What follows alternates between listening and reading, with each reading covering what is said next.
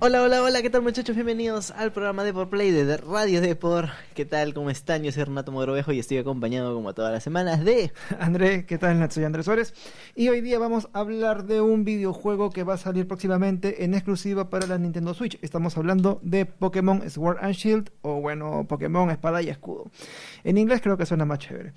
Este, bueno, vamos a hablar que este qué críticas ya tiene disponibles. Vemos que ya unas páginas dedicadas a los videojuegos ya tienen su crítica al respecto. Y nosotros bueno estábamos un poco enterándonos mientras cubríamos las, los eventos pero bueno lo bueno y lo malo de este próximo videojuego de la franquicia eh, bueno, pero antes de arrancar ya con la carnecita del programa, que es, bueno, las críticas, lo bueno y lo malo de este nuevo Pokémon de Nintendo Switch, tenemos que comentarles que tenemos un impreso que sale lunes, miércoles y jueves y también dependiendo de la coyuntura del fútbol.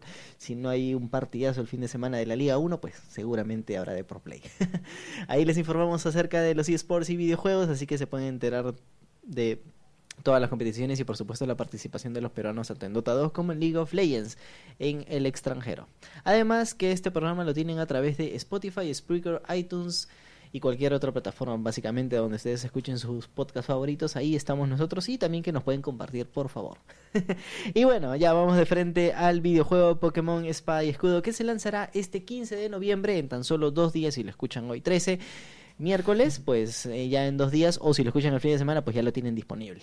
Es un videojuego que, bueno, el Pokémon más esperado de Nintendo Switch. Es cierto que antes se lanzó Let's Go, pero Let's Go realmente nunca fue considerado como que un nuevo Pokémon dentro de la consola, sino que... Ah, como un experimento de la Pokémon Company eh, de juntar Pokémon Go con, con algún juego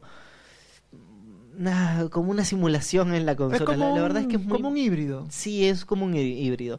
Y es un videojuego más bien corto que no tiene mayor profundidad del Pokémon Let's Go. Además que quita elementos de la saga clásica de Pokémon para pues meterle como por ejemplo que ya no combatas contra los Pokémon, ya no realmente eliminan los combates Pokémon para meterle exclusivamente lo que es este lanzar la Pokébola así tipo Pokémon Go. Entonces ah, se pierde un poco pues la, esencia de la saga. Pero ahora sí tenemos un Pokémon original que va a tratar acerca de la región Galar, que es la siguiente que se va a ver en el anime. O sea, primero la vamos a tener en el videojuego, vamos a poder ver criaturas nuevas y estos, estos dos legendarios que son dos lobos, uno que tiene un, una espada en la boca y el otro tiene como que una coraza de escudo. Y eh, luego en el 2021, el, cuando se estrene el anime, pues ya veremos a esto, estas nuevas criaturas dentro de la historia de Ash Ketchum. Y nada más, ¿qué más tenemos que decir acerca de este nuevo videojuego? Bueno, que en verdad yo no soy tan fanático de este tipo de juegos. Me gustan los RPG y lo que al menos a mí me genera un poco de, eh, de fastidio es saber que el videojuego no va a contar con todos los Pokémon sabidos y por haber de toda la franquicia. Y es que para mí si un juego es RPG la idea es que ya uno juegue y tenga el objetivo de conocer cada rincón del mapa y cumplir con todos los objetivos. Creo que esa es la finalidad de un RPG. Entonces, para mi agrado, que no tenga todos los Pokémones, ya este me la bajo un poco. Y también es justo lo que te estaba comentando al inicio del día, ya en la redacción, acerca que no va a haber, no va a estar disponible el National Pokédex, que es digamos un compilatorio de registro de todos los Pokémon, sino van a ver, bueno, el Pokédex según cada región y no el juego como que va a estar un poco vacío. Ahora, este bueno, vacío para quienes son como yo y un poco más adultos y recuerdan la primera generación del Pokémon. Es más, eh, ya se confirmó que los tres iniciales no van a estar. De las tres iniciales de la primera generación. ¿Y cuáles son los tres? iniciales? Eh, o sea, Pokémon, perdón, eh, Bulbasaur, Bulbasaur, eh, Charmander y Squirtle, no van a estar no van a estar disponibles en este videojuego. Y la justificación ha sido bastante simple de la empresa desarrolladora, es que eh, ponerle un Pokémon es ponerle muchos datos, no solamente nombre e imagen, animaciones, eh, técnicas. técnicas, ataques, eh, animación de captura, animación de escape de la Pokébola y todo eso, pues es más y más y más datos. Y en este momento ya estamos, yo no sé cuántos Pokémon hay, más de 800 estoy seguro. Pero ¿tú, tú serías capaz de bajarle un poco esa calidad de cómo sale del diseño para tener a todos los Pokémon completos? No. ¿No? No, yo, es que, yo, a ver, yo sé que los fans, así, ultra fans de Pokémon los quieren todos. A mí no, a mí no, yo no realmente soy de jugar un Pokémon cada dos, tres años, o sea, no soy muy fan de la saga, ni siquiera del, del anime, o sea, sí estoy enterado de todo, de todo de todo este universo, pero no realmente. Pero es que también, la, es que el videojuego empezó presentándose así, ¿no? Este, atrápalos a todos. Sí, exactamente. Ahora atrapa a los que puedas. A los que puedas. A los que puedas. Otro detalle que me llamó la atención respecto a al videojuego es que no va a tener el Safe Cloud, que es una especie de, bueno, el guardado en la nube de, del videojuego. Y la razón, bueno, la razón es un poco obvia que lo que quiere Nintendo es evitar que se aproveche las copias de seguridad para así tener los Pokémon que tú has perdido. Por ejemplo, si tú haces una transacción y entregas un Pikachu, tú puedes regresar en el tiempo con el Safe Cloud, con el Safe Cloud y bueno, y recuperarlo. Entonces, ganas un Pokémon, pero a la vez recuperas el que has ofertado. Entonces, esta, esta, esta mecánica no va a ocurrir. Y también porque, pues ya lo declaró la empresa desarrolladora también, es que es un problema para el competitivo porque deben haber Pokémon únicos que, que tengan cierto nivel de ataque, cierto potencial hacia futuro. Entonces, como jugadores de fútbol, algo así por el estilo, ¿no? Que tú te los vayas encontrando por ahí que tengan cierto valor. De lo contrario, se, se armaría como un mercado negro de por debajo de la mesa, oye, te doy a mi, a mi, yo qué sé, a, mi legendario y, yo me lo levanto de la nube otra vez, ¿no? Hacemos un duplicado del Pokémon y pues rompemos el competitivo de, este videojuego. Ya, entonces ya como para ir entrando un poco al, al, tema del, del titular de, de, este podcast es lo bueno y lo malo. Entonces, eh, partiendo del Safe Cloud. yo, creo, yo, creo, que vamos con lo malo primero, porque ya arrancamos con eso. No tienes eh, el guardado en la nube. Ya, no, tampoco tienes todos los Pokémon completos. Tampoco tienes todos los Pokémon completos. El, para mí lo malo es la cantidad de horas que se requiere para pasar la campaña. Eh, según una nota que salió antes de la publicación oficial del videojuego, es que la duración de la campaña es aproximadamente 50 horas y si lo quieres completo al 100% se promedia 150 horas. Para mí creo que es insuficiente. Bueno, otra de las críticas que le ha caído, y esta creo que ha sido la más fuerte eh, que recae en los hombros de la desarrolladora, es que realmente es un juego muy mal hecho. O sea, muy mal programado. ¿Por qué? ¿Por qué? Porque ya han salido imágenes de que el videojuego no renderiza más allá de yo que sé, a unos 5 o 6 metros del personaje. O sea, renderiza el mapa a muy baja calidad, una textura realmente muy baja, y cuando te, mientras te vas acercando hay una burbuja del personaje que va cargando las texturas de mayor calidad y realmente hace un clipping horrible. Que por ejemplo tú te acercas a una multitud, tu personaje está por detrás de esa multitud y cuando la cámara entra a cinemática y gira la cámara alrededor de la multitud, tu personaje desaparece porque no lo carga el, el sistema. Entonces es un problema de gráficos y de mal mala programación del, del, videojuego. Y es justamente lo que tú me comentabas mucho antes de, levantar este podcast, es que eh, los mismos desarrolladores de The Witcher dijeron, ¿no? Si, oye, nosotros hemos puesto The Witcher, un juego, o sea... Con todos los DLCs. Que es pesadísimo, que es difícil, o sea, realmente los japoneses están haciendo algo muy mal con el desarrollo de su videojuego para que vaya pésimamente así. Y cuando hay muchas partículas, cuando hay muchas texturas en alta calidad, el videojuego tiene un frame rate bastante malo, baja bastante. Ahora, es cierto que eso ha sido con las versiones de review que ha lanzado la empresa pues a las a los periodistas especializados. Ahora veremos si es que en el día 1 vemos un gran parche eh, donde corrigen todos estos errores, que es lo más común ahora en los videojuegos, que ya no son videojuegos, sino son servicios, ¿no? Entonces te lanzo el videojuego a medias y ya te lo completo o corrijo los errores cuando salga, ¿no? Exacto. Ahora, otro punto que, bueno, lo voy a soltar y tú me vas a decir si es a favor o en contra. Yo ya dije que estoy en contra que el, que el juego, el modo campaña tenga 150 horas de duración de campaña, no sé, por ejemplo, imaginándome Fallout, el Fallout 3 ¿Cuántas horas de juego es toda la eh, campaña? Le dieron como. Si lo, al 100% debe ser unas 40 horas. Pero al 100, al 100. O sea, todo. O sea, con todas las misiones secundarias y la principal. Sí, supongo que sí. Wow. Yo lo sentí mucho más que 150. O sea, mientras recorres y todo el mapa. Bueno. También depende pues de la velocidad de cada jugador, ¿no? Y también de la pasión que le tengas al juego. Por ejemplo, yo tú me preguntabas creo que todos los días si he vuelto a rejugar eh, Let's Go, yo te dije que no. O sea, yo he pasado la historia completa, he capturado todos los legendarios y para mí se acabó la historia. Yo no quiero capturar a todos los Pokémon, me da, completamente igual. Era un Pokémon que, que tenía como que en deuda pasar. Claro. ahora, mi, la, la cuestión es, suelto el dato. Eh, lo que soy un informe de Game Informer eh, detalla que el videojuego Pokémon Sword and Shield va a tener un total de 18 gimnasios. ¿Te parece eso adecuado el número? Eh, sí, sí, es, es un número amplio porque normalmente son muchos menos. ¿Y cuántos, cuánto tiempo te demora entre pasar entre gimnasio y gimnasio? Ah, es que depende de, de cómo rushes el juego. Ahora, si tú te quieres quedar en una zonita eh, consiguiendo, por ejemplo, yo me quedé, yo gasté mucho de mi tiempo consiguiendo al Ponita Shiny que te salía en, en, Let's Go. Y ahí en esa zonita, pues me pasé horas de horas, tranquilamente unas seis horas ahí eh, farmeando mi, mi Ponita Shiny. Entonces, mientras que vas farmeando, tus Pokémon van subiendo de nivel. Entonces, yo llegué al gimnasio y era muy sencillo. Al siguiente gimnasio también era muy sencillo.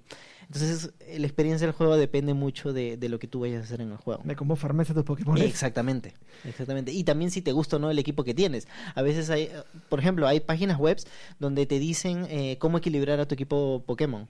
Donde tú metes y sacas a ciertos Pokémon y obviamente la misma gente en la comunidad te escribe, oye, consigues a Articuno por aquí, consigues a tal por este lado. Entonces tú vas a ir a capturarlos y pues vas consiguiéndolo. Recuerdo que yo antes solamente agarraba y el primer Pokémon que me conseguía ya ese lo farmeaba hasta el 99 y ya con él me derrotaba a todos a pesar del de la diferencia de tipo, ¿no? Entonces como que ya se lo saltaba porque ya era estaba demasiado farmeado. Pero bueno, ese estilo de juego de cada uno, me imagino que eso ya lo han mejorado.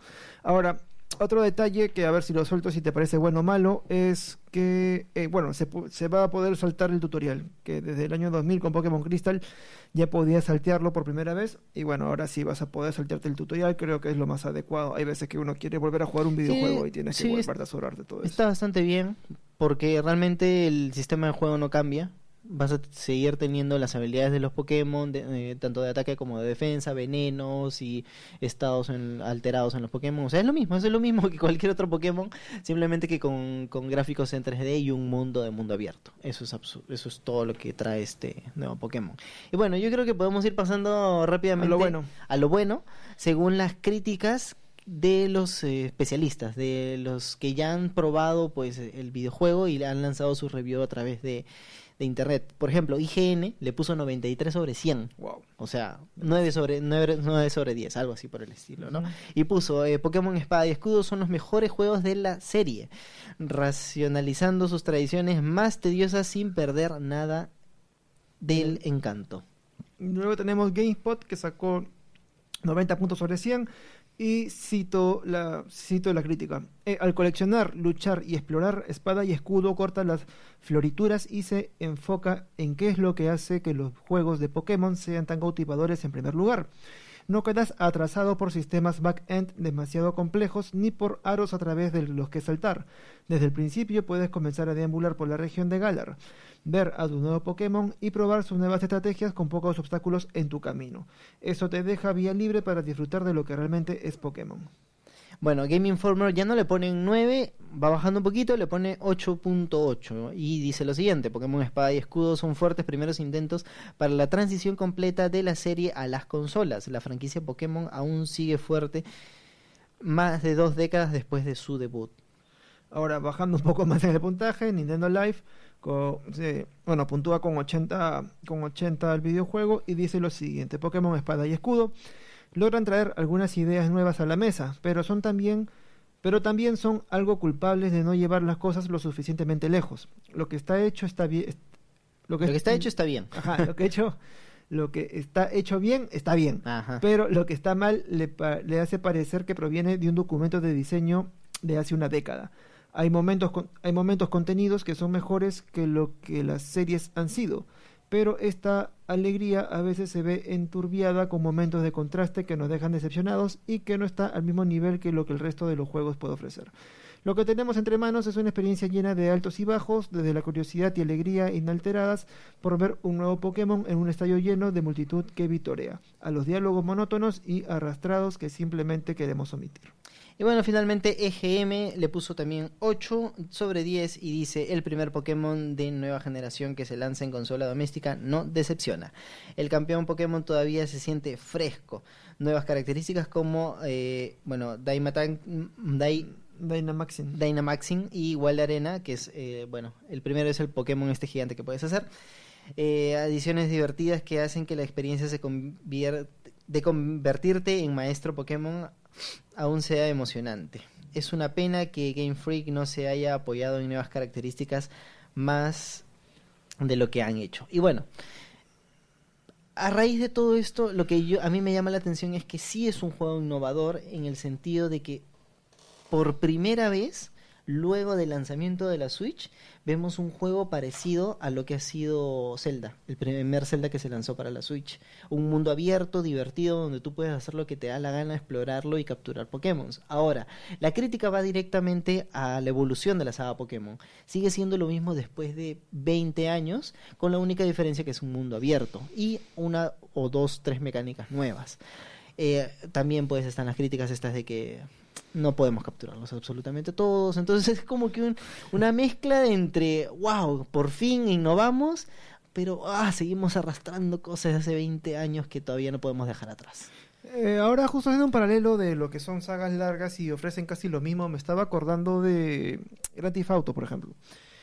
Grand Theft Auto, bueno, del 1 al 6 es prácticamente lo mismo, un tipo que pasea por la ciudad, al 5, es un tipo que pasea por la ciudad y dispara por doquier y se monta en carro, la dinámica es la misma, hay nuevas actividades, sí, hay nuevas actividades, pero es un poco más de lo mismo ahora con Pokémon. Claro, la gran renovación del 5 no fue con jugabilidad, no. fue ni con el mundo abierto ni nada por el estilo. O sea, fue un mundo más grande.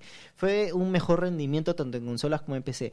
Pero claro, la gran renovación es que sí tuvo un online que funcionó. Que hasta el momento, luego de creo que 6 años lanzado el videojuego, pues la gente se sigue conectando con sus patas, como por ejemplo para jugar carreras o para hacer misiones, atracos, eh, robar bancos, robar aviones o cosas así por el estilo entre patas de modo online y, es súper súper chévere. Ahora, Pokémon, ese nuevo Pokémon no sé si va a apuntar a ese a un salto así de radical. Veremos, veremos porque realmente se le está pidiendo mucho a Game Freak eh, que mejore el tema del competitivo que claro, justamente con este esta restricción de la nube pues quieren que cada uno tenga sus Pokémon, que los haya farmeado, que los que no les haya metido un hack para el videojuego o no lo haya pues pasado por un ordenador y lo haya modificado para realmente competir de verdad, como si fuera pues básicamente el que le mete más horas al juego gana.